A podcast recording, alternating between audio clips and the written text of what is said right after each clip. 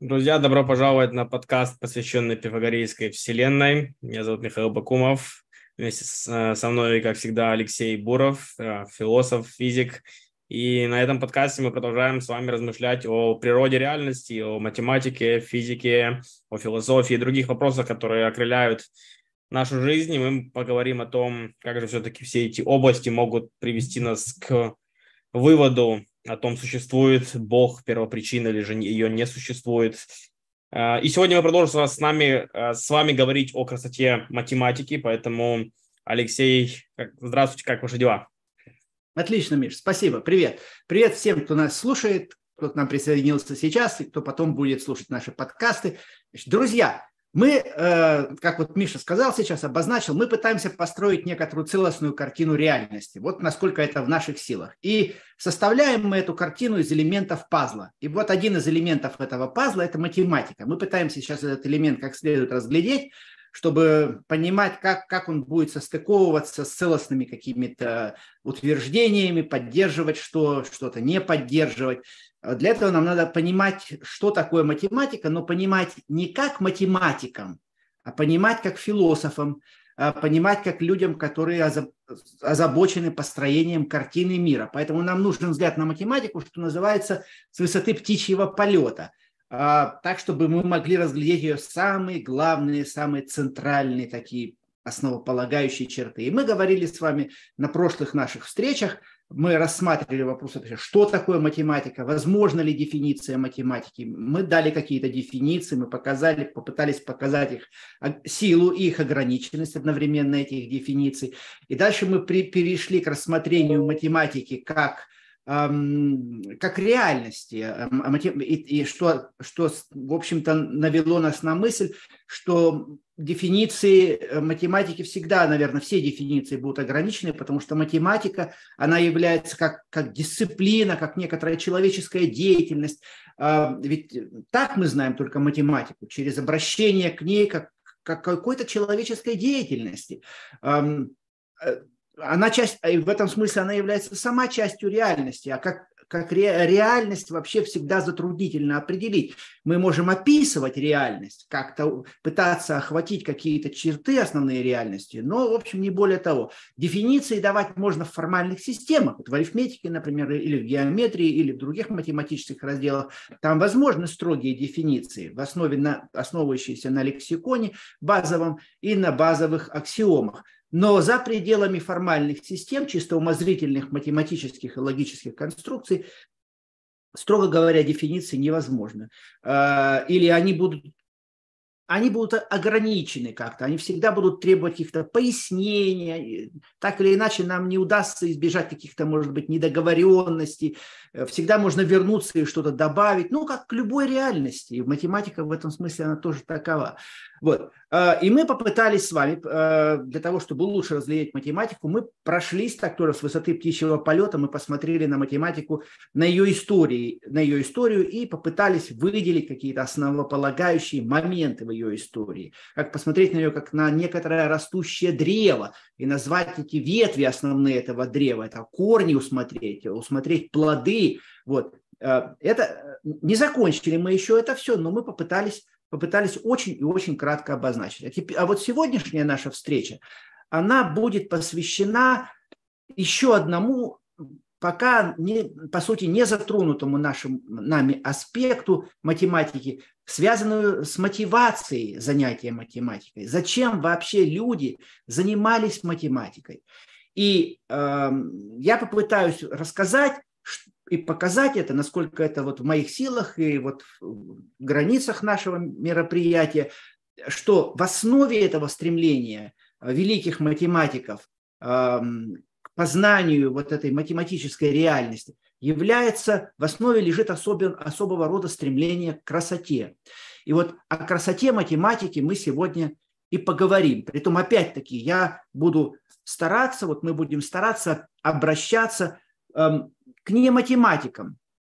Это, это, это разговор о красоте математики с нематематиками. Но совсем уж, если человек просто совсем ничего не знает о математике, то тоже не получится. Поэтому ну, школьные сведения о математике все-таки предполагаются. Арифметика геометрия, вот то, что проходили так или иначе все в школе, ну и как-то осознали, как-то осмыслили, какие-то задачки порешали, какие-то теоремы подоказывали. Вот, вот это предполагается. Хотя никаких каких-то особенно конкретных знаний нет, но не, это, это мы не будем предполагать, но какая-то базовая интуиция, какие-то вос, школьные воспоминания. Вот все-таки на это, э, без этого мы не обойдемся. Ну вот э, как можно вообще говорить о красоте математики? Те, те из вас, кто пережили когда-то а, вот это вот восхищение красивыми математическими доказательствами, красивые доказательства, а, и утверждения тоже иногда бывают красивыми, а, и то, и другое. А, те, кто пережили, с, те, с теми э, было бы разговаривать нам гораздо проще. Но, может быть, не все это пережили, не, не все имеют этот субъективный опыт переживания восхищение красотой математических утверждений. А я, кстати, напомню, мы немножко касались этого, когда э, на первой нашей встрече я давал большую цитату Бертрана Рассела, выдающегося математика и философа из его истории западной философии, глава Пифагор, там, где он говорит о рождении математики и о красоте математики. Вот, и, и о том, что вот это вот восхищение – когда у человека открываются глаза, и, он, и, он, и сердце его трепещет от радости, и, и слезы могут потечь по щекам восторга как, какого-то. Вот, вот это, это, это, это то, что происходит при открытии ребенком. Обычно тем, кому это открывается, происходит в детстве или в подростковом возрасте. С некоторыми это происходит и позже, но реже такое бывает.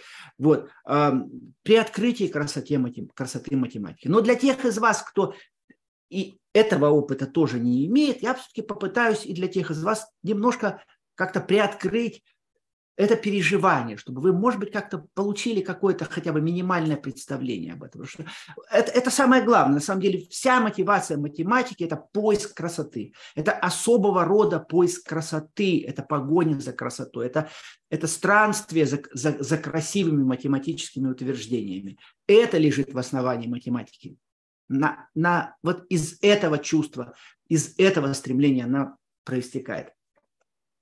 Давайте я э, возьму, поступлю сейчас так, как поступил Готфри Харди, э, выдающийся английский математик про, первой половины прошлого века, э, в своей книге «Апология математика». Да? Ну, на сайте апологетов христианских не надо объяснять смысл слова апология, да? это защ, защита, Апология Сократа, да, защитная речь Сократа на суде. Это защита от нападок, да. Казалось бы, зачем математик, математику надо от кого защищать, кто нападает на математику. Ну, вот не буду объяснять, э, просто поставлю в качестве вопроса. Так называется книга Харди. Я ее вам всем рекомендую, есть ее перевод на русский язык, ну а те из вас, кто могут читать на английском, я рекомендую читать ее в подлиннике, конечно, она не такая большая, великолепно написанная книга. Это уже Харди написал, когда ему было э, около 60 лет, том возрасте, когда, в общем, великие математические достижения, по утверждению того же самого Харди, заканчиваются, поэтому сказала Харди, ну, математикой заниматься в силу возраста уже не могу, уже годы не те, математические открытия делаются в достаточно молодом возрасте. А, но я все еще могу поговорить о том, что такое математика. И вот этим я сейчас и займусь. Я этим вот занялся. И, и, и, сдел, и занялся прекраснейшим образом. И вот оставил э, на память эту книгу, которая называется «Апология математика». Да, не математики, а математика. Mathematician's Apology по-английски. И вот он там начинает эту книгу что, э, из рассуждений, что э, в основе математики лежит поиск красоты. Вот давайте я сейчас зачитаю э, немножко Харди из этой, э, из этой э, книги с самого начала. «Я верю, – пишет он, – что математическая реальность лежит вне нас. Да, во-первых, вне нас. Что наша функция состоит в том, чтобы обнаружить или наблюдать ее и что теоремы, которые мы называем, и которые мы величественно, э, которые мы доказываем, и которые мы величественно называем своими творениями, являются лишь нашими заметками о наблюдениях.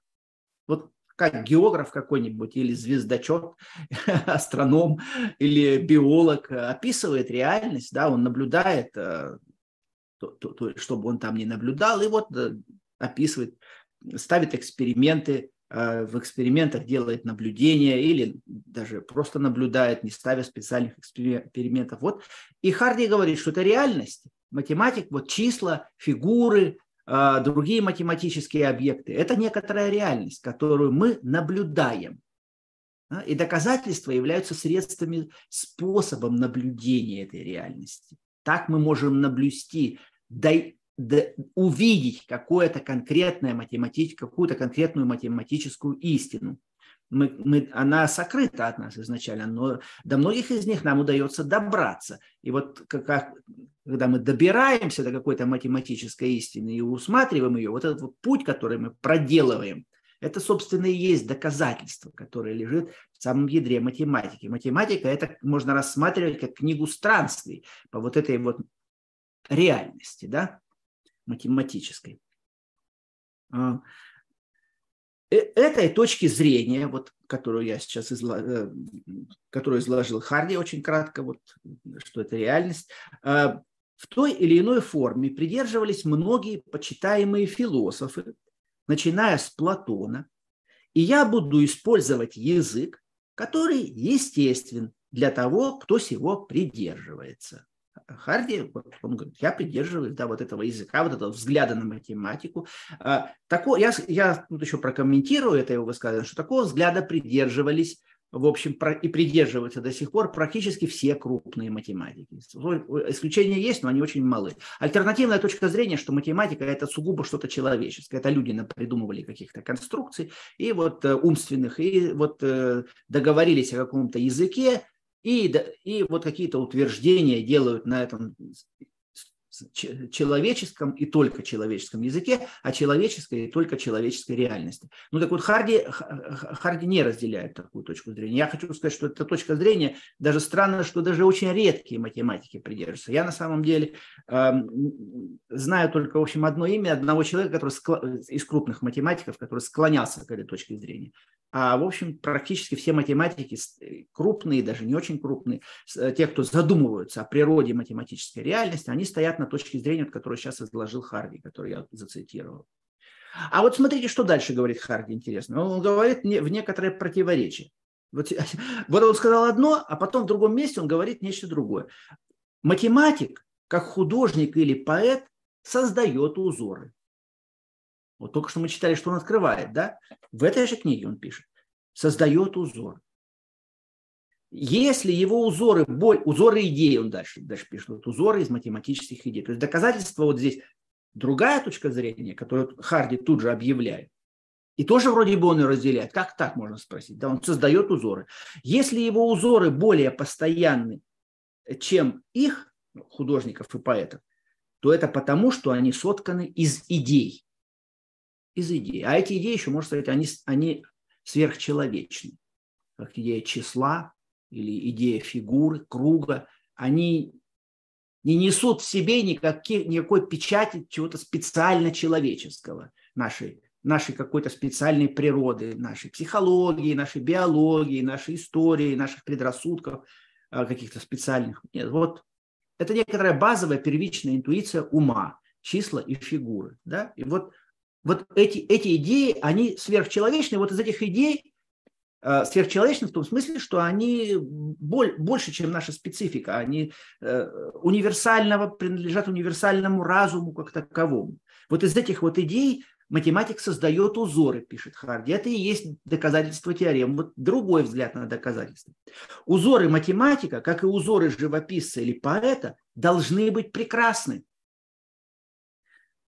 идеи, как цвета или слова, должны гармонично сочетаться друг с другом.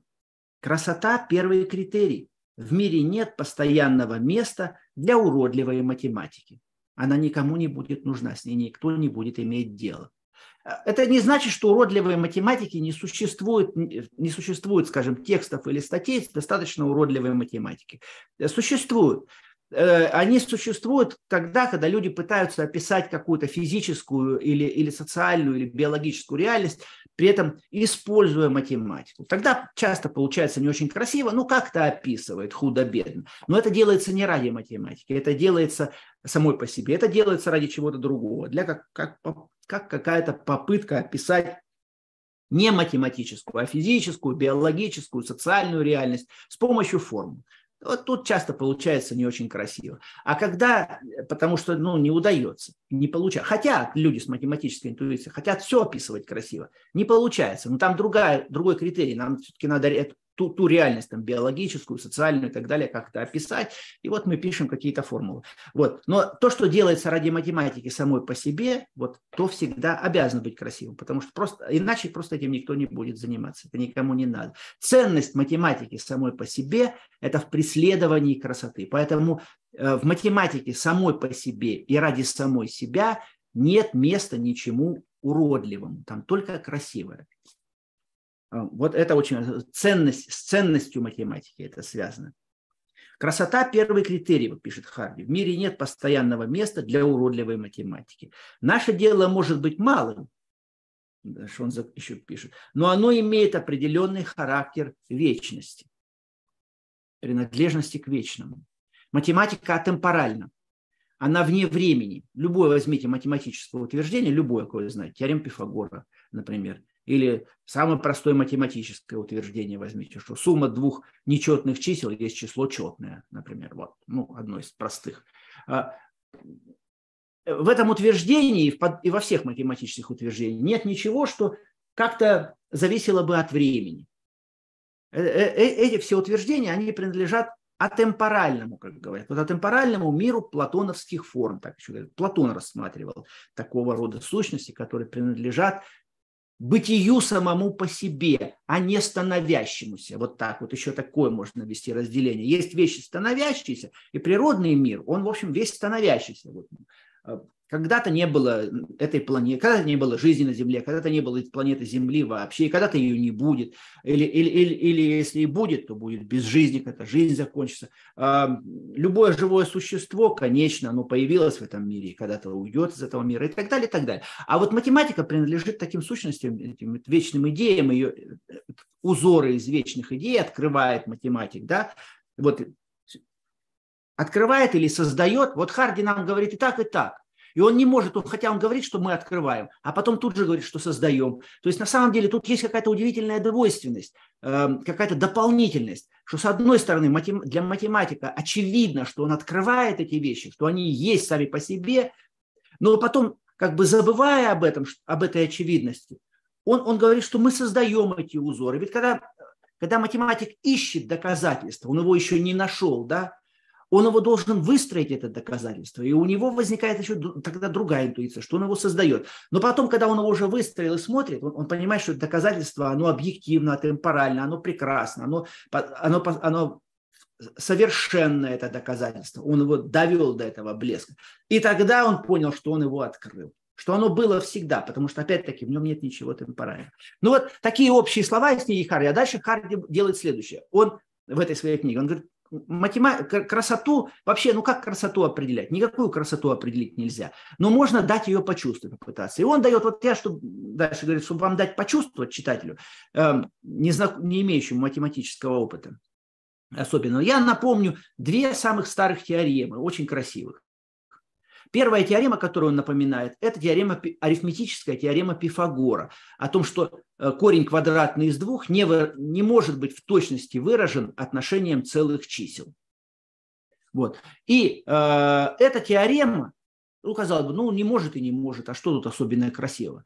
Э, здесь красота, она такая, э, она открывается после того, как вы докажете эту теорему, тогда и подумайте немножко еще над ней, как бы помедитируете вот об этом, представите себе. Вот в самой даже формулировке содержится некоторое странное утверждение, если нас призадуматься. Вот целых чисел вообще бесконечное число. И если мы возьмем одно целое число и поделим на другое, то у нас получится то, что называется рациональными числами или рациональные дроби. Там 7 третьих, 11 пятнадцатых, или 18, 121, любо, любые берите числа, делите одно на другое, у вас получится то, что называется рациональное число, целые числа. Да? И таких вот пар, которые составляют рациональные дроби, их, конечно, бесконечно. Ну, Так, потому что целых чисел бесконечно, и мы можем любые брать и вот делить. То есть и говорится так, сколько ты добрый человек, не ходи по полю целых чисел, не дели одно из них на другое. В точности корни из двух не получишь никогда. Хоть ты проживи там миллиарды, триллиардов лет, сколько угодно. Больше, чем жизнь Вселенной. Хоть вечность целую живи. Все равно ты можешь подойти, в общем, довольно близко, и на самом деле сколь угодно близко можешь подойти к корню из двух, если хорошо подберешь эти числа, но все равно в точности у тебя не получится никогда. Вот как это, и тут стоит призадуматься, что здесь утверждение о бесконечности на самом деле.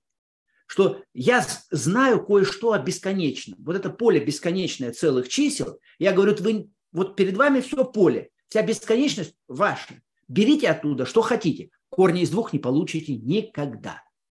Вот это утверждение, оно доносит до человека некоторую, некоторое важное послание, что человек может уверенно делать точные заключения о бесконечном. Это вообще стоит призадуматься об этом.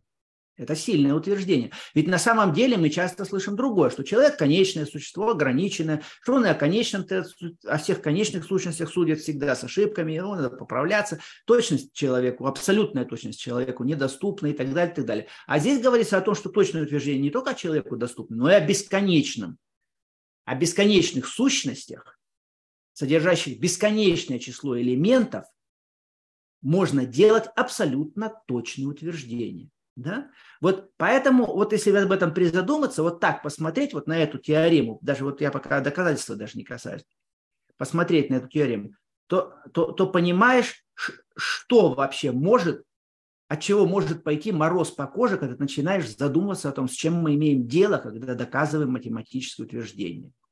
Мы имеем дело с некоторой постоянной победой над бесконечным, потому что математические дисциплины все – так или иначе содержат бесконечность. Все. Вот целые числа – это просто один из них. И геометрия то же самое. Произвольный треугольник. Для произвольного треугольника там справедливо то-то и то-то. Да? Для произвольного. А сколько треугольников вообще существует? Бесконечное множество.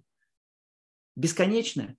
И о всех о них справедливо следующее. Или о всех числах справедливо следующее. Вот это само по себе уже возвышает человеческий дух. Уже показывает, что человек причастен вечному, потому что атемпоральному, бессмертному и обладает возможностью точно и недвусмысленно судить о вечном, о темпоральном, бесконечном.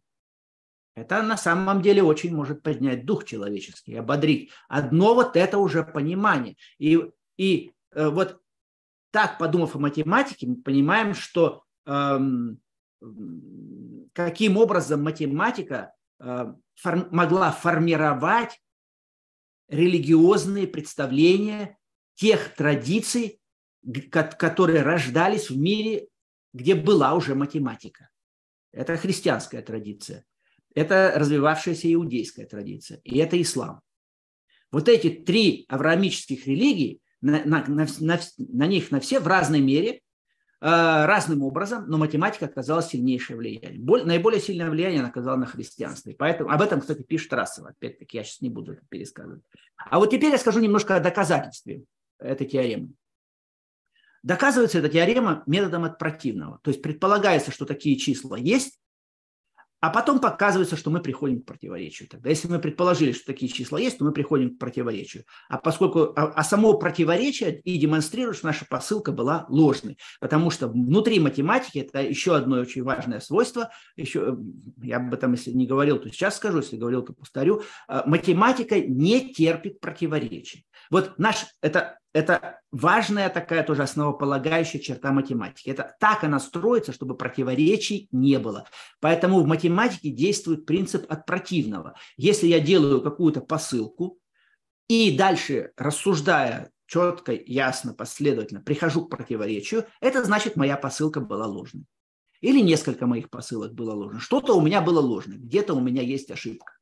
Вот. Математика противоречий не терпит. В, в отличие от живого языка, который вполне свободно обращается с противоречиями, да, Иван Петрович умный человек или все-таки дурак дураков. Вы знаете, как, как посмотреть? Иногда просто гениальные, Гениальные мысли, Иван Петрович говорит. А другой расскажешь, что ну, редко, редкостный все-таки это идиот. Да? Об одном и том же человеке, возможно, вот совершенно противоречивые противоречивые суждения, и это нормально. Мы понимаем, что реальность вот, психологическая, физическая, то в физике, физике противоречия тоже есть. Физика, хотя старается очень близко подойти к математике, но иногда ей не удается устранить противоречия. В математике противоречия просто исключены. Вот доказывается методом от противного. И метод от противного, как метод э, доказательства, на самом деле вот он отсюда и пошел. Вот эта теорема о корне из двух, она, это самая старая, она называется теорема Пифагора или арифметическая теорема Пифагора, потому что есть еще геометрическая теорема Пифагора о пифагоровых штанах, так называемых, что квадрат гипотенузы равен сумме квадратов катетов. Это другая теорема, и обе они называются теоремами Пифагора. И вот, вот эта арифметическая теорема Пифагора – это самая старая, вместе с геометрической, это самая старая математические теоремы, которые до нас дошли. Вот, самые старые. И, самые, и, и вот это вот арифметическая теорема Пифагора, корни из двух, это самое древнее свидетельство, которое до нас дошло, метода от противного.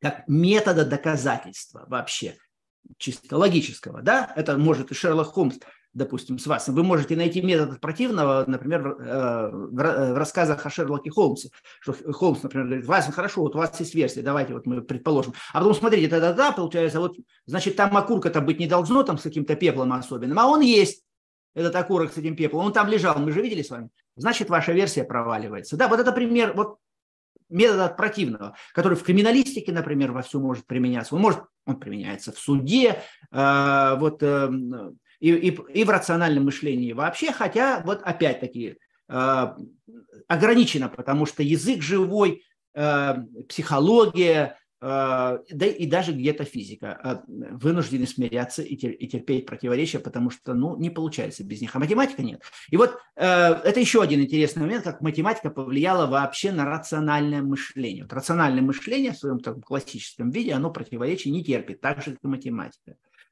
И вот да, и само это доказательство этой теоремы, оно чрезвычайно короткое. Я не буду его сейчас давать.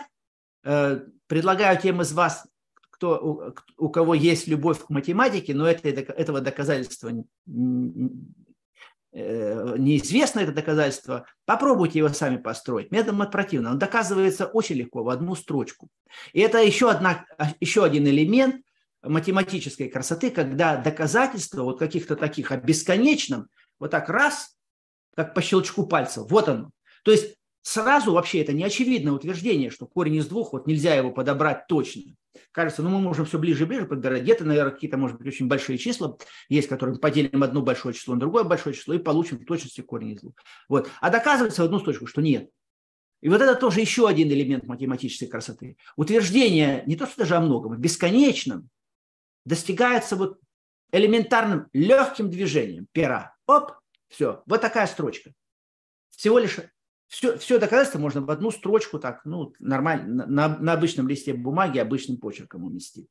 Вот так доказывается теорема. Это еще один момент, элемент математической красоты, когда многое умещается, и, и даже бесконечное умещается в очень малом и компактном. И на самом деле, ведь мы, мы вообще говоря, это называем и, скажем, в словесности красотой, и в философии, и в поэзии. Вот афорист... Что такое афоризм?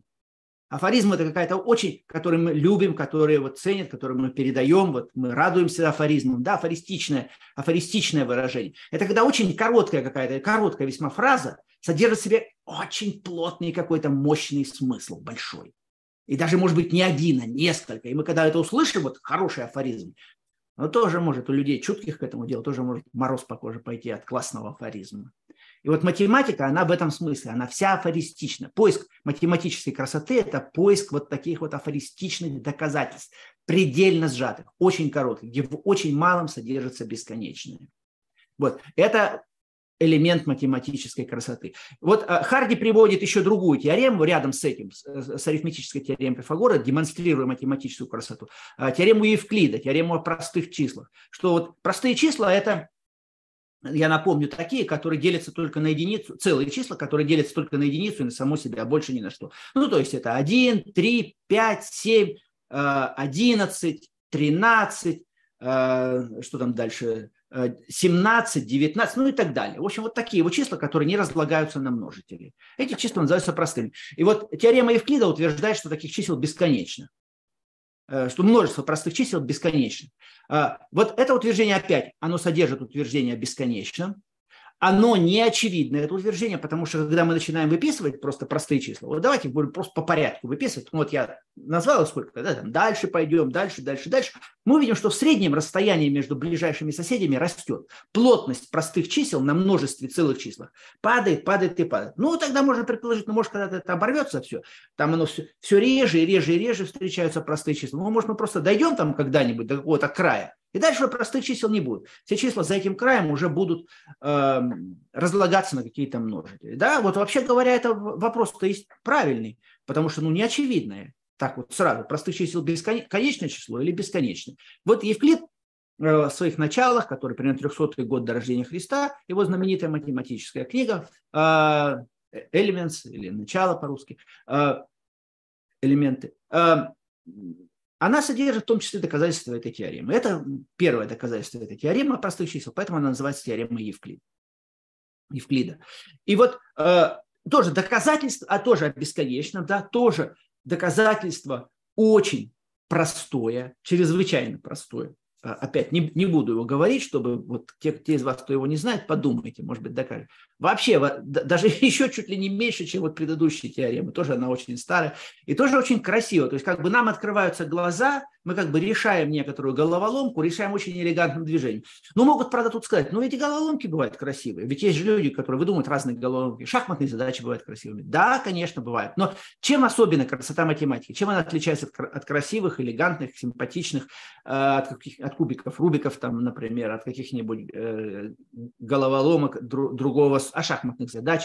Дело в том, что математика основана на базовых интуициях, которые нам как бы врождены, если угодно. Что числа, мы их не, целые числа, мы не придумываем. Они как бы вот нам даны изначально. Один, два, три. Тут нет произвольности. Нет каких-то произвольных правил. Вот шахматные правила, они, э, игра шахматы, э, она несет на себе явные черты специальной придумки. Уж, ну уж не скажешь, что шахматные правила человеку там врождены как-то. Вот. А нам правила могли бы быть другими. Ну, вот кто-то, кто придумал шахматы, или там целая, может быть, не один человек, а несколько там было авторов у этой игры, которые там кто-то в Индии во время ООНа придумал эту игру. А, они экспериментировали, конечно, пробовали ходы такие, ходы другие, придумали. Вот кажется, о, получается интересно вот с такими ходами. И оно, оно пошло. Но, но, в принципе, э, мы можем модифицировать шахматную игру э, и тоже, так сказать, разрабатывать ее. То есть это, это не то, что нам дано как непосредственная интуиция. А интуиции фигуры и числа нам даны сразу. Поэтому это нечто, что мы обнаруживаем в себе как, уже присутствующее, а не то, что мы конструируем сами, более или менее произвольно, как-то там подбирая. А, вот, вот этим математика, математические задачи отличаются от, эм, от шахматных задач, потому что шахматные задачи, может быть, э, так сказать, эм, ну, скажем, если мы встретились бы с, с представителями иного разума, то э, э, у них шахмат развитого разума достаточно, то у них шахмат вполне могло бы и не быть. И даже я бы ожидал, что шахмат у них не будет. А если будут какие-то игры типа шахмат, то они будут другими. Да, они и на Земле. У одних цивилизаций шахматы есть, а у друг... А, э, шахматы в Индии родились. Да, вот в Китае, например, шахмат не было. Там Го была игра, и она там китайская игра популярная, там другая. И в Европу шахматы пришли из Индии, они не, не родились на европейской почве.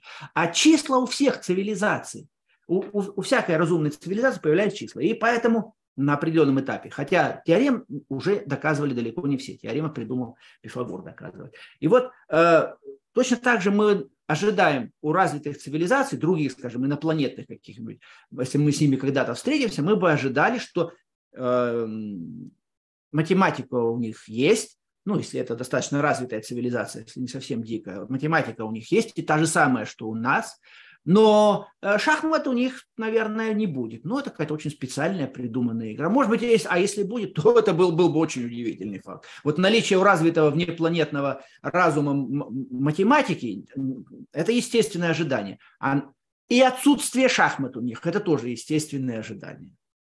Поэтому вот тут есть разница существенная между головоломками, включая шахматы, шахматные задачи, разбор шахматных партий, и математика. Это и там, и там некоторые головоломки, некоторые задачи, но эти задачи как бы имеют э, при, разную природу все-таки. Хотя и там, и там задачи, и там, и там требуется рациональное мышление, определенное просчитывание ситуации. Ну вот, э, что, что еще э, можно сказать о красоте? То есть вот э, помимо того, что я уже сказал, да, что элегантным движением схватывается бесконечность. Вот смотри, я еще раз сейчас дам еще одну цитату Харди. Красота математической теоремы во многом зависит от ее серьезности. Вот он вводит такое понятие – серьезность теорем. Вот слушайте, что он под этим понимает. Серьезность математической теоремы заключается не в ее практических последствиях. Не в этом, не в этом дело. Но в значимости математических идей, которые она связывает есть разные математические идеи, скажем, идеи геометрические, например, если геометрические какие-то э, идеи связываются э, с арифметическими, то вот это будет уже элемент, момент серьезности. Э, серьезности математических идей, которые она связывает. Математическая идея является значительной, если она увязывается с большим комплексом других математических идей. Да? Вот как король какой-то, вот я такой аналогию, вот король, у короля связи с другими королями, баронами, римским папой, константинопольским патриархом, и там их, их окружением в, в том числе, и, может быть, какими-то выдающимися учеными, которых этот король может пригласить в свою академию. У него связи очень большие, мощные, а у тех людей уже связи с людьми поменьше. То есть он в этом смысле представляет из себя такую центральную фигуру как бы в социуме, король. И он у него, поэтому в этом смысле как бы знакомство с королем вам сразу открывает огромное количество знакомств. С одним королем каким-нибудь, Франции, например, ну я там в средневековом контексте размышляю. С королем Франции познакомился человек, и у него сразу открылись гигантские связи с другими королями, с другими математиками, с другими там путешественниками, какими-нибудь философами, художниками и так далее, и так далее. Римским папой. Вот вот поэтому знакомство с королем серьезное. Король – это серьезная фигура в социуме. Да? Вот, вот это, это аналог серьезных математических идей. Они сразу, как ты вышел к нему, какая-то бух, мощная связь между разными какими-то частями математики.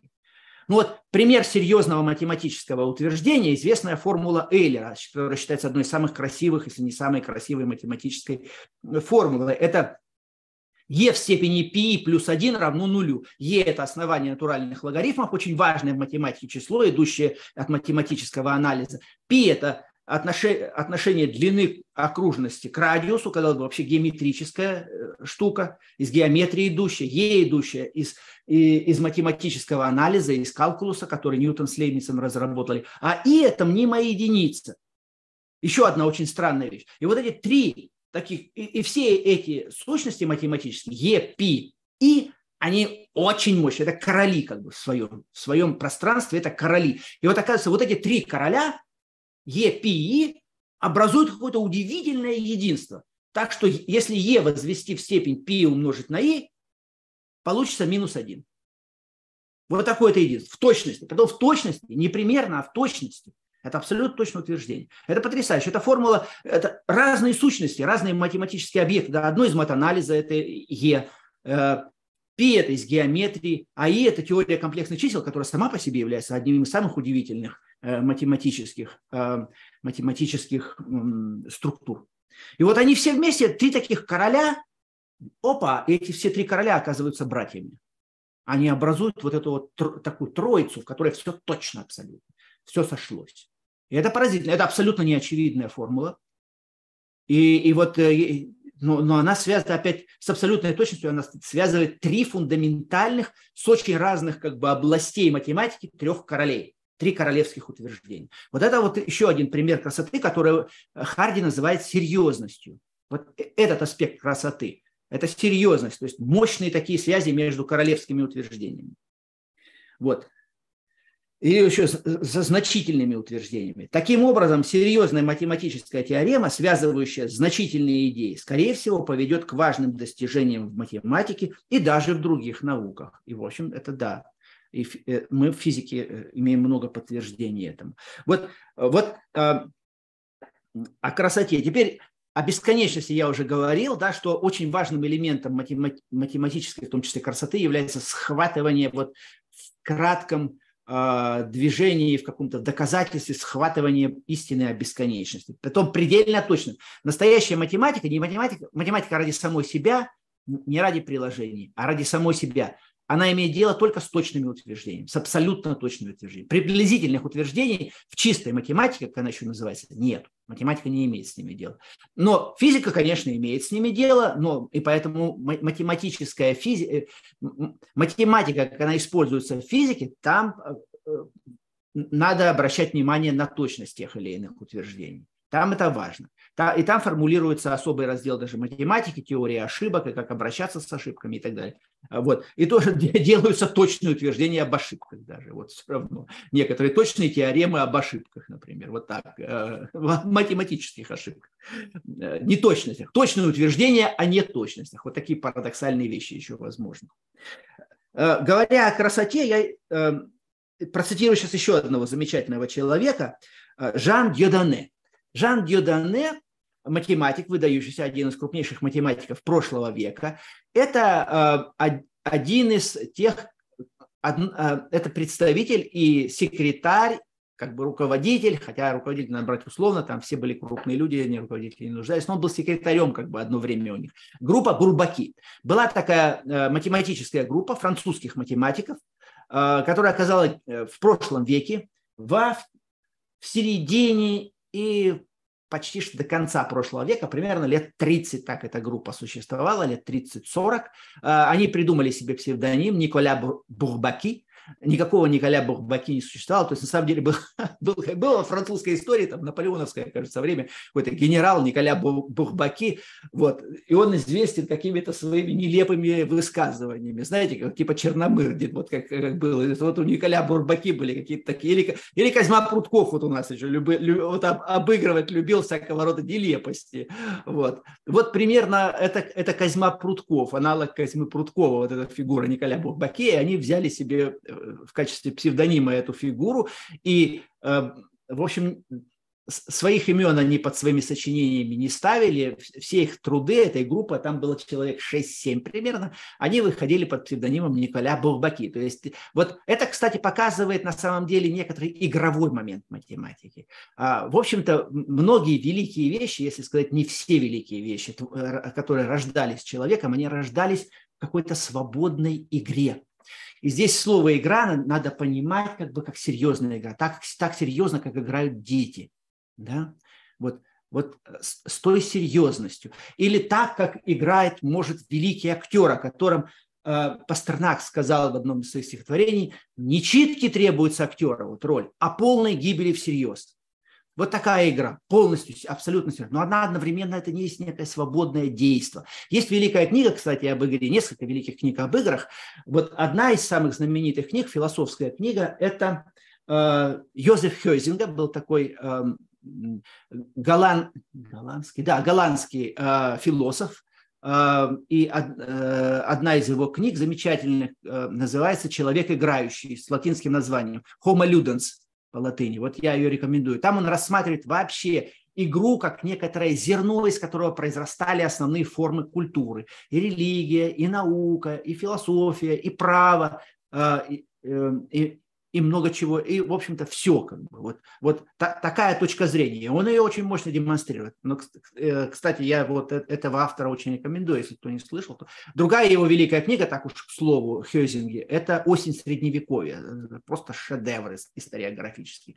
Вот Homo Ludens, вот математика – это игровая вещь на самом деле. Это свободная игра. Это не вынужденная игра. Это не то, что человек пришел так, мне сейчас нужно обязательно что-то доказать а Конечно, может так, но опять-таки в игровом каком-то ключе. Насильно такие вещи не рождаются. Это свободная игра. Это свободная игра ума, это игра с формами. Вот. А, и вот, а, да, да, и вот, эти, вот эта группа Бурбаки, они вот так вот как бы играя, они а, еще себе псевдоним придумали. И, и в общем-то, было неизвестно, что это за люди. Ну, кому-то было известно, но, в общем-то, широкой общественности не очень было известно. Вот Жан Дьодане был у них одно время секретарем. Он записывал, так сказать, э, о чем они говорили на своих встречах. Они встречались там, здесь, в одной деревушке, в одном маленьком городке, потом в другом маленьком городке встречались и обсуждали. Эм, и вот э, Незадолго уже до смерти, как, э, умер он в самом конце 20 века, по-моему, Жан Дюдане, э, в общем, старым уже человеком, э, он выпустил книгу, как, наверное, это главная книга, «Математика, музыка разума» называется. Вот, я не помню, если она на русском языке, кажется, нет, на украинском нет, наверное, нету. Ну вот много есть замечательных книг, которые вы не изданы на русском языке. Ну вот uh, Music of Reason на английском называется эта книга, вот такой вот аналог, да, муз, музыка разума. Вот это. Опять-таки отсылка к игре, да, музыка, настоящая музыка это играет, когда охваченный духом, как бы, пока Лишь божественный глагол до слуха, до слуха чуткого коснется, душа поэта встрепенется, как пробудившийся орел. Да, вот это о поэзии так. Минута и стихи свободно потекут, в другом месте говорит Пушкин. И вот математика – это вот тоже музыка разума. Это какое-то вот охватывает какое-то божественное вдохновение, и тогда все идет, тогда доказываются теоремы, тогда приходят новые идеи великолепные, которые дальше дают большие плоды. Вот музыка разума. А, это образ Жана Дюдане. А на самом деле даже не он, не его, он взял его у Сильвестра. Другой был еще математик еще в 19 веке, который вот математик говорил, что это музыка разума, а Жан Дюдане поставил это заголовок своей книги. Вот цитата из Жана Дюдане о красоте математики. Для некоторых проблем, которые могут э, быть изложены в совершенно элементарных терминах, особенно изобретательным математикам иногда удается получить решение, привлекая понятие из совершенно иной области, которая, казалось бы, не имеет никакого отношения к рассматриваемому вопросу. Вот, заметьте, он говорит то же самое, что Харди. Только на Харди не ссылаясь, он на свой собственный опыт математика. Ему не надо ссылаться на Харди, что он, он сам это видит и чувствует как один из выдающихся акторов, что ли, творцов на этом поле. А, вот. Э, казалось бы, не имеет никакого отношения к рассматриваемому вопросу. Подобные решения поражают математиков, заставляя их почувствовать глубокое, таинственное единство математики при всем ее великом разнообразии и говоря о которых, о таких вот отношениях, соотношениях, они, не колеблясь, используют термин «красота». Вот, вот что такое. Да, это свидетельство другого математика, французского в данном случае, Харди английский математик, Дюдане это француз. Вот, э, немножко помоложе был Дюдане, и во многом и конкретный математический опыт у него был, в общем, другой. Но вот тут он говорит то же самое, что Харди называл серьезностью. Вот. Каждый математик знает, что доказательство осталось непонятым, если проведена лишь пошаговая проверка умозаключений. Вот так, из А следует Б, из Б следует С, из С следует Д. Вот эта вот цепочка, так сказать, плотно подогнанных силлогизмов. Мы каждый силлогизм так аккуратненько проверяем. Хорошо все подогнано, так сказать, вот цепочкой в этой. Нет ли каких-то так э, неправильных соединений? Нет, все правильно, я прошел. И это в смысле искусственный интеллект, в принципе, такие вещи может делать проверять, если, если доказательства теоремы написать на некотором специальном языке, специальные языки, и, в принципе, искусственный интеллект может проверять корректность математического доказательства. Э, вот так вот именно как искусственный интеллект и делает, проверяя каждое звено, так сказать, на корректность, на корректность логики. Вот. Так вот, пишет, как бы предвосхищая все эти операции с искусственным интеллектом, пишет Дюдане, писал в конце 20 века. Вот каждый математик знает, что доказательство осталось непонятым, если проведена лишь пошаговая проверка умозаключений, но не ухвачены идеи, которые привели к построению именно этой, а не иной цепочки рассуждений. То есть задачей уже понимание доказательства. Вот математик вот доказал, написал статью или там книжку с доказательствами. Вот в каком случае можно считать, что доказательства одного математика поняты другим математиком. В том случае, когда он понимает уже идеи, не просто там проверяет эту всю цепочку. Это само собой, конечно, ее надо проверять, ошибки возможны э, у кого угодно. Но, э, но этого мало. Этого мало. Для того, чтобы понять доказательства, надо увидеть как бы вот с птичьего полета какие-то основные блоки, из которых это все построено. Не просто из А следует Б, из Б следует С, вот таком пошаговом, а ты должен как бы воспарить и увидеть структуру доказательства в целом, из чего оно состоит. Ты должен как бы почувствовать, как, как он вообще пришел к этому доказательству. Каким образом оно вообще могло рождаться. Вот. А, хотя математики, опять-таки, что, что еще интересно, казалось бы, вот это важно, вот понимание доказательства, но очень часто, это принято, и это как бы часть математического стиля, вот такие вот общие, как бы поясняющие моменты, из каких блоков все состоит, математики очень часто убирают считают, что они, их быть не должно. Они называют это строительными лесами. И после того, как здание доказательства построено, леса должны быть убраны, чтобы следов их никто не видел. Не все так думают, но очень многие. Например, Гаусс об этом говорил прямо, выдающийся математик 19 века. Вот. А, но, вот, но их требуется восстановить. Ты должен сам, даже если лесов нет, они все сожжены, так сказать, или убраны куда-то там в склад, где лежат все леса, ты ты не выполнишь, ты как понимающий математик, который хочет понять другого математика, ты не выполнишь свою задачу, если не увидишь, вот как это все могло быть создано, из каких идей произрастало доказательство.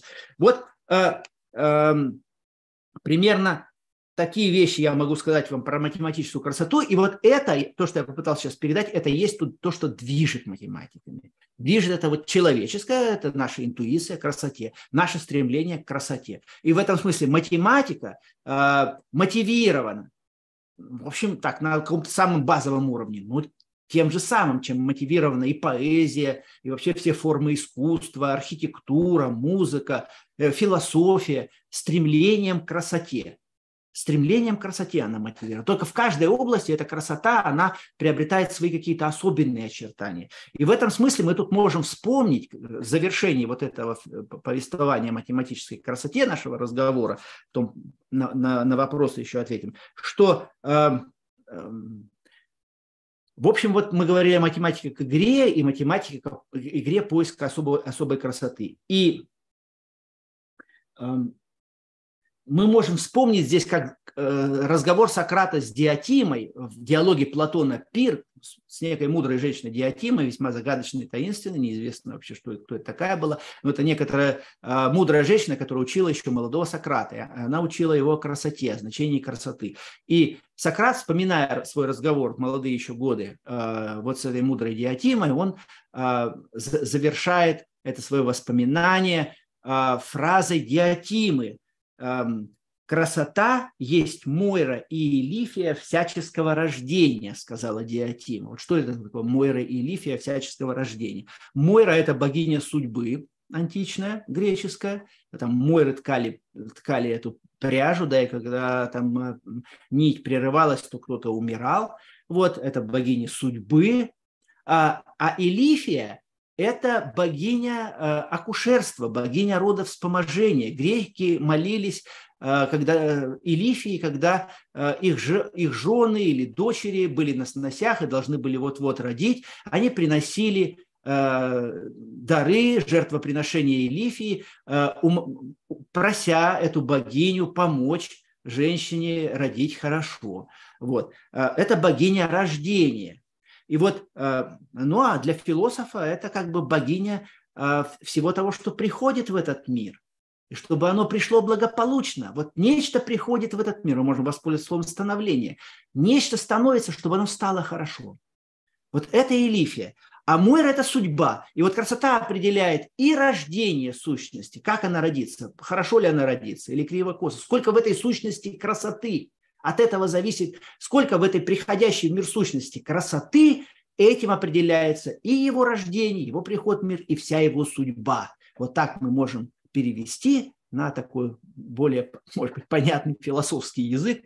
Э, это э, такое вот э, поэтическое высказывание Диатимы о Мойре и Лифии всяческого рождения. Ну, вот подробнее об этом написано в нашей с Левой «Мой сын Лева». У нас есть с ним на эту тему статья, которая называется, э, так и называется, «Мойра и Элифия всяческого рождения». Вот, э, и она посвящена красоте математики, прежде всего, ну, не только математики, там о роли красоты вообще в культуре мы рассуждаем. Она есть на нашем сайте, эта статья на русском языке, на сайте, э, куда я адресую, который называется pythagoreanuniverse.com. Вот так, есть такой сайт, там, там эту статью можете найти, прочитать. На русском и на английском языке, если хотите. Ну вот, все, длинный такой получился рассказ о математической красоте. Э, на, на этом, в общем, мы э, завершаем. И я думаю, что э, вот обобщая теперь, что мы добыли, вот мы, мы рассматривали вот этот вот элемент пазла, математику, что мы, к какому выводу мы пришли? Мы пришли о том, что этот элемент темпорален, э, умозрителен, э, что он весь, все знания о нем добывается на путях поиска красоты, ну и поэтому, естественно, мы как бы, а, а, а чему он тогда принадлежит, где он помещается вообще, этот элемент, где то место в картине, где он помещается. Ну вот место только там и может быть, где оно всегда понималось математиками. Это некоторый э, абсолютный совершенный ум, который вмещает в себя и, э, истину, и красоту, и благо. Там в нем и помещается математика. Поэтому, а, а мы, поскольку мы обладаем некоторым доступом к этому абсолютному уму, мы можем математику и открывать в силу нашей ограниченной, но в принципе эм, допускающей усиление и наращивание способности приобщаться к истинам э, этого абсолютного совершенного ума да, Бога, можем сказать. Вот Бог предстает здесь нам, э, перед нами как Бог математики, да, как Бог некоторых вечных, абсолютных, совершенных, прекрасных истин. И тогда занятие математикой нам открывается, так как чего, собственно, оно и начиналось в пифагорейских школах, как особого рода причастие божественному уму, приобщение к нему, соединение с ним, в чем в том числе состоит и спасение человеческое, как человек спасается. Идея спасения не только христианская, она шире, она была уже у пифагорейцев. Это через причастие к божественному уму. Если ты причастен к божественному уму, Бог бессмертен, и у тебя появляется надежда на спасение, на бессмертие. Вот, э, вот примерно так с этим пазлом мы с вами э, можем обойтись. Ну а теперь вопросы в конце концов. Давайте. Спасибо большое. Ну, сегодня вы прям вложились, так сказать, закончили лекцию вовремя и завершили мысль. Это а, хорошо. А, итак, я думаю, у нас еще время есть на несколько вопросов. Такой вопрос. Если аксиомы математики привязаны к тому, что уже есть, не значит ли это, что математика вторична относительно той части мира, к которой она привязана? Я думаю, это связано с, с тем, что вы упомянули в начале о том, что некоторые считают, что математика это некий вымысел, да, то есть то, что мы просто придумали как описание мира. То есть и как мы можем заключить все-таки, что математика она первична по отношению к тому, что мы описываем, а не наоборот. Да, ну вот э, я как-то попытался ответить на этот вопрос, могу, могу э, лишь еще раз к нему вернуться и, может, другими немножко словами сказать. Э, математические аксиомы, первые базовые математические истины, они каким-то образом э, нам даны, мы их не придумываем, они нам открываются. Можно сказать, что они открываются как, как некоторые абстракции опыта физического. Может быть, они открываются нам как-то иначе. Э, это вопрос загадочный, но они непроизвольны. Вот математич... Вообще математические теоремы в той же арифметике доказывались веками без формулировки аксиом. Аксиомы арифметики были сформулированы только в конце XIX века. А, как, бы, а как, те, как теоремы доказывать, если нет аксиом, можно спросить еще. Ну, на основе некоторых базовых интуиций они доказывались. Ну, например, не нужно формулировать математических аксиом, чтобы доказать, что корень из двух не выражается отношением p на q. Не, пифагорейцы не формулировали, их доказательство было понятным и остается понятным. И в, и в школе, школьникам оно понятно, современным, хотя аксиомы арифметики в учебнике не, по, по арифметике школьном не написаны.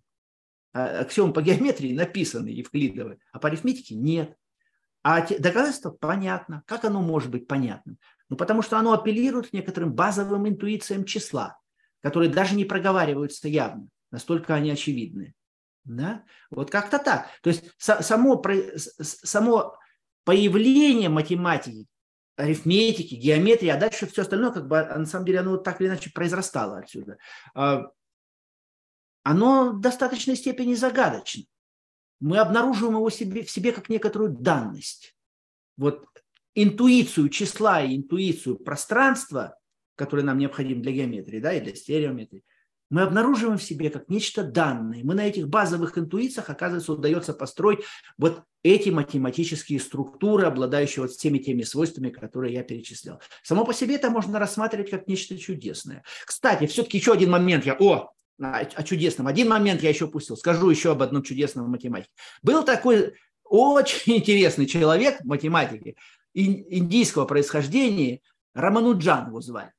А, значит, это был индус, который родился в Индии, так сказать, в семье среднего класса, небогатых людей. И в молодые годы еще ему попалась книжка одного, э, учебник, на самом деле, даже справочник по математике, написанный одним англичанином. Там было много всяких математических утверждений, штук там несколько сотен математических утверждений, все без доказательств. Ну, в справочниках доказательства обычно не приводятся. Он этот учебник прочитал, и сам стал формулировать математические утверждения без доказательств. Как он их формулировал? Бог весть. А, ему повезло, что его, ему удалось связаться с английским математиком, вот этим же самым Харди, которого я упоминал. Харди был, потр... он прислал Харди, письмо пришло Романуджана с, какими... с математическими утверждениями, без доказательств. Из арифметические все утверждения, теории чисел. Харди, поскольку он был крупнейшим экспертом своего времени по теории чисел, он знал все, что о числах доказано. И он увидел, что там есть утверждения, которые никто, не, не только никто не доказал, но и он так вот сразу не видит, как их даже доказать. Нетривиальные абсолютно утверждения для Харди. Красивые, красиво формулируемые, без доказательств. Он вытащил Рамануджана, Харди вытащил Рамануджана в Лондон, стал с ним общаться, стал с ним вместе писать научные статьи. И, говорит Харди, мне доставило много труда, чтобы Рамануджан просто понял, что такое доказательство. Рамануджан не знал, что такое доказательство, он не доказывал ничего. Он просто сразу писал правильные математические утверждения. Это какой-то потрясающий случай, потому что утверждения были красивые, абсолютно не банальны. Доказывать их трудно. Харди было трудно их доказывать. Они были почти все безошибочные. Редко-редко встречали, там встречались ошибочные утверждения, но страшно редко. И даже в тех случаях, когда они встречались, когда Харди и Рамануджан стали, э, обсуждали их вместе, из этого рождалась красивая математическая работа из этого обсуждения. Они были хотя ошибочные, те редкие случаи, но плодотворны. Вот. Рамануджан, к сожалению, умер молодым, э, заболел неизвестно чем и умер 30 с небольшим лет. Вот. А, ну, и о нем мы знаем от Харди. Эм, и эм, недавно совсем, сравнительно недавно, лет 10 тому назад, была, были найдены листочки Рамануджана э, в Оксфорде, где-то в архиве, которые, знаете, листочки, они как-то как так пропали, их никто не знал, что они есть. Нашли некоторые листочки, эксперты установили, что это почерк Рамануджана, и по всему, и по стилю, и по почерку это его. И это несколько листочков, на которых просто вот были написаны математические утверждения, очень нетривиальные, эм, как всегда у Рамануджана, без всяких доказательств. И э, некоторая группа ведущих математиков Оксфорда потратила несколько лет на проверку этих доказательств. Все доказали, все оказалось абсолютно правильным. Издали несколько томов с доказательствами. А листочков было там 5-6 листочков. Написано просто вот чернильной ручкой, так сказать. Утверждение за утверждением и все. Когда, когда Харди спрашивал Рамануджана, Откуда ты, как ты получил это утверждение? Откуда ты знаешь? Рамануджан сказал, что, ну как, мне богиня принесла, богиня сказала. Он, он говорил о какой-то таинственной богине. И он называл имя этой богини, это покровительница их рода индийского. Ну вот такой вот, вот что это такое? Здесь э, какие-либо подтасовки в этой истории, какое-либо фокусничество, какое-либо надувательство в принципе исключено, потому что все делалось на глазах. Харди был человеком, у которого надуть было невозможно. Невозможно. Это был очень жесткий, строгого ума человек, абсолютно не любивший, кстати, не любивший ничего религиозного. Разговоры о богине ему не нравились. Ну что, ну что делать? Вот, вот такая история. Это потрясающе совершенно. Даже один случай вот этого Рамануджана, он показывает некоторую тайну, лежащую в математике. Что вот хотя бы даже это один человек даже вот такой есть, который приносил красивые математические движения без доказательств который оказывается правильным. То есть у него была какая-то дверь открыта к математическим истинам. Он просто приходил их, складывал в карманы, там, или богиня ему в карманы, так сказать, говорит, что тебе нравится? Вот это нравится? На. Вот то, смотри, неплохо. Нравится? Бери. Как-то вот так, да? И он приносил и математики высочайшего класса. Приходили в полное изумление, как он мог это получить. А он их не получал. А, он получил сразу в готовом виде, без доказательств. Он не сам, сам не знал, как их доказывать. Вот еще один или пример, это какое-то чудо и тайна лежит в математике. Вот что это такое? Ну, не знаю, я попытался ответить на этот вопрос, так кстати, вспомнил еще одну историю. Как-то, может быть, ответил. Любопытная история. Да. Эм, и, наверное, последний вопрос. А, как вы относитесь к критике идеи о необходимости строить простые и красивые математические теории со стороны Сабины Хосенфелдер? А, это о физике на самом деле. Об, об этом мы, я думаю, поговорим, когда будем говорить о... Уже в следующий раз мы начнем этот разговор о том, какую роль математика играет в физике, вот о, о пифагорейских идеях. Да, а, поговорим об этом. Сейчас, чтобы мне сейчас ответить на этот вопрос, мне пришлось бы говорить о значении математики в физике, о, о роли математической красоты в физических теориях. Это сама по себе такая большая тема, э, в двух словах не скажешь. Но если отвечать совсем коротко, в виде ответа, без комментариев, плохо отношусь, глупость сказала Сабина. Почему так? Почему я так к этому отношусь? Ну, может быть, уже можно как-то немножко догадаться, но э, тема, тему эту я разовью на нашей следующей или, может быть, еще через одну встречу. То есть по, о роли математики и физики мы э, отдельно поговорим. Это одна, это сама по себе большая тема. Ну, потому что в конце концов физика, она страшно математичная вся. Она, она, ее можно рассматривать как особый раздел математики. Mm-hmm. Определенными оговорками, но можно. А, хорошо, тогда еще один вопрос последний. Давай. А, вы говорили о том, что эти математические идеи являются истинными в таком смысле ботаническом, так, так то есть они существовали вечно. А, как насчет других идей, не математических, например, просто каких-то абстрактных идей? Существовали ли они тоже вечно? Если да, то как тогда быть с тем, чтобы говорить о становлении мира? Потому что если эти идеи существовали вечно, то в каком-то смысле а, мир тоже существовал вечно. Нет, а, это, это разные утверждения. Одно из них может быть истинно, а другое ложно я, я даже тут слово по отношению к математике, я даже слово вечно не употребляю, потому что вечно означает, что как бы всегда. Вот время течет, а с какой-то вещью не меняет. Какая-то вещь остается той же самой. А, а, а математике я употребляю слово вневременное ее существование или атемпоральное, что то же самое. Это, это вне времени. Истинные математики, они существуют вне времени. Как бы время тут ни при чем. Ну, вот любую теорему возьмите о простых чисел. Причем тут время? Со временем что-нибудь происходит, может в принципе произойти с этим утверждением? Нет. Люди могут открывать это утверждение, или другие разумные существа могут открывать это утверждение для себя, или забывать его потом, снова открывать. Кто-то его может знать, кто-то не знать. Это все временные вещи, темпоральные, потому что человеческое существование темпорально. А истинность самого утверждения, то, что э, корень из двух не выражается в точности не выражается целыми числами, но это не зависит, это утверждение, оно, оно не, не, только, не то, что даже справедливо всегда, оно справедливо всегда, потому что оно атемпорально справедливо, оно вне времени, оно вне времени. Время как бы тут ни при чем э, по отношению к истинности этого утверждения. Теперь вопрос, вопрос теперь, есть ли другие атемпоральные истины, да, э, помимо математических? Платон считал, что да. Э, я думаю, что он был прав. А, вот скажем, красота сама по себе, например, да, вот красота как, как некоторый аспект блага самого по себе. Откуда бы в этот мир могла прийти, в становящийся мир могла прийти вообще какая-то красота, какое-то благо, не, не придуманное нами, не придуманное нами, а объективно существующее само по себе справедливость. Почему так важно вообще? Красота, благо, справедливость. Почему это так важно? Почему ради этого стоит жить? Да? Если бы это были какие-то приходящие вещи, сегодня есть, завтра нет. И меня вот сегодня я здесь, завтра меня тут не будет уже. Вот, э, то почему я должен, почему имеет смысл вообще стремиться к благу, к красоте, к справедливости? Ну, потому что это путь к соединению с, Богу, с Богом с вечным, с, э, с предвечным. Это путь спасения, путь спасения души. Душа все больше и больше соединяясь с благим, прекрасным, справедливым, все более наполняясь этим, тем самым все более наполняется божественным, содерж... божественным содержанием. И все больше и больше имеет основание быть спасенным. Потому что если божественное содержание в душе почти что нет, если там какая-то чепуха, ерунда и глупость, и злость, и, и безобразие одно, то что там спасать? Бог даже и рад бы спасти такую душу, но там спасать нечего. Там все прогнило. Там чепуха, говорит, а там, там пустая оболочка, там пустая форма когита и эргосума, больше ничего нет. Ну, когита и эргосум не надо спасать.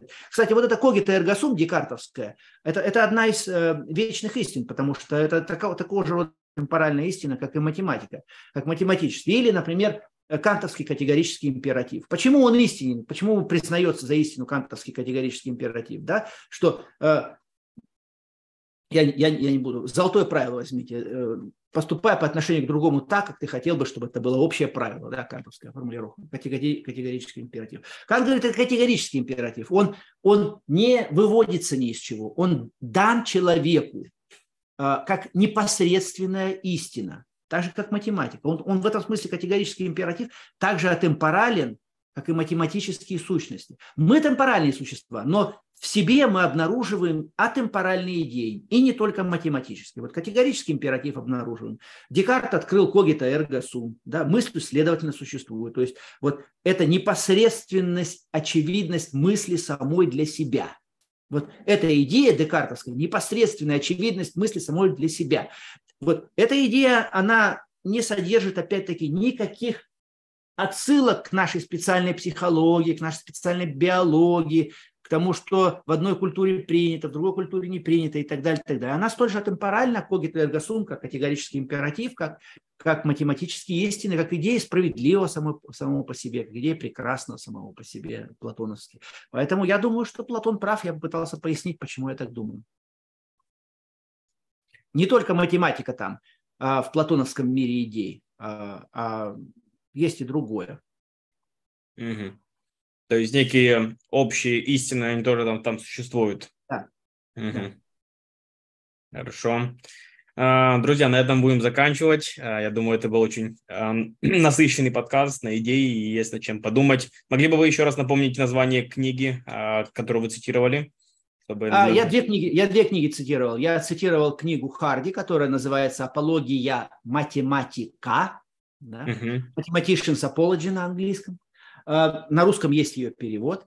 А, замечательным, кстати, предисловием Сноу был такой, э, был такой химик и писатель Чарльз Перси Сноу, который хорошо знал Харди и написал биографию Харди, uh-huh, которая всегда идет вот в издании апологии математики, идет стандартное издание, идет вместе с, с большим развернутым, очень интересным предисловием Сноу который, вот того снова, который говорил о двух культурах, если кто знает.